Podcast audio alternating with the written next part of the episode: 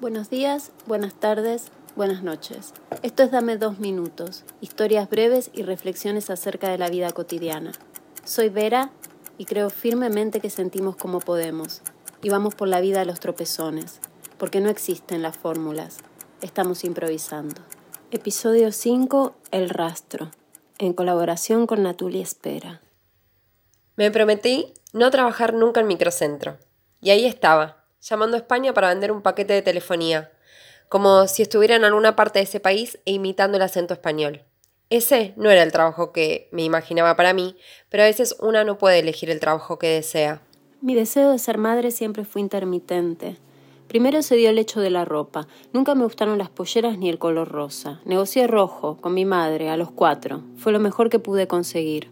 A pesar de no querer tenerme, mi madre se esforzaba bastante en dos cuestiones la ropa y la comida.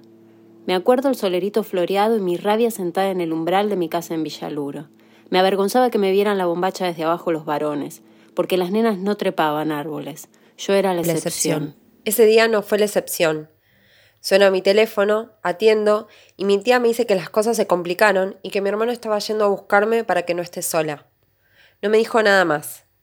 No entendía nada, aunque imaginaba por qué lado venía. Unos días antes, los hermanos de mi papá nos encontraron para decirnos que él estaba agonizando, que la enfermedad con C había impactado en su cuerpo y que estaba en la recta final. Después de 11 años sin verlo, fue un baldazo de agua fría o de lava. Me preguntaron, ¿querés ir a verlo?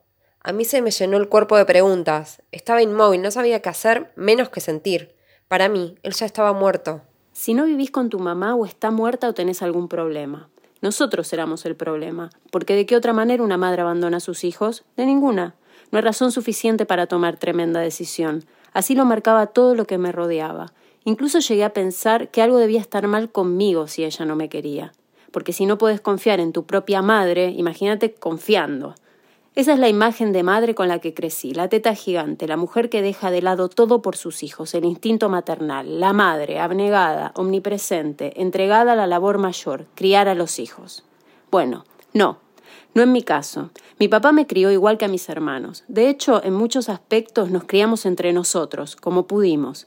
No entendí de géneros ni de machismo hasta la adolescencia. No había más diferencia entre nosotros que la biológica. ¿Qué hubiera sido de mí si ella hubiera estado presente, nunca lo voy a saber, pero una gran parte de en quien me convertí existe por su ausencia. Tomé la decisión de no ir. Hoy me pregunto, ¿decidí no ir a verlo en su lecho de muerte? Sentía que iba a haber un extraño, alguien que ni siquiera me iba a reconocer porque ya estaba dormido por los calmantes. Seguí con mi vida como si nada estuviera pasando, como si la vida de mi progenitor no se estuviera escurriendo. Ese día que me llamó mi tía, ya sabía lo que se venía, o no. Me levanté choqueada de la silla, me acerqué a mi supervisor del call center y le dije que me tenía que ir. Me preguntó por qué, y a mí solo me salió decirle, creo que mi papá se murió. La cara del señor no me la olvido más, se puso pálido como si le estuviera pasando a él. Le dije, igual, mañana vuelvo. Disculpa, es que mi hermano me está viniendo a buscar. Ahí el tipo directamente no entendió nada. Nada. No es ni siquiera una molestia, es más bien un rastro, Mo, escondido detrás de una vieja biblioteca que guarda los recuerdos y rencores de una infancia desprovista de voz. No siento pena ni tristeza, aunque tampoco melancolía. No te extraño justamente por eso. Mira el calendario, me decía. Acordarme me hace no estar a merced de la memoria de mi cuerpo, me hace no estar molesta sin saber por qué. Aunque no es ni siquiera una molestia, es más bien un eco, un sonido lejano que se parece a algo conocido que sin embargo no es un sonido que se pierde en la letargada distancia. ¿Cómo explicarle a un supervisor que conozco hace dos días que no tenía vínculo con él y que no entendía qué hacer con lo que estaba pasando?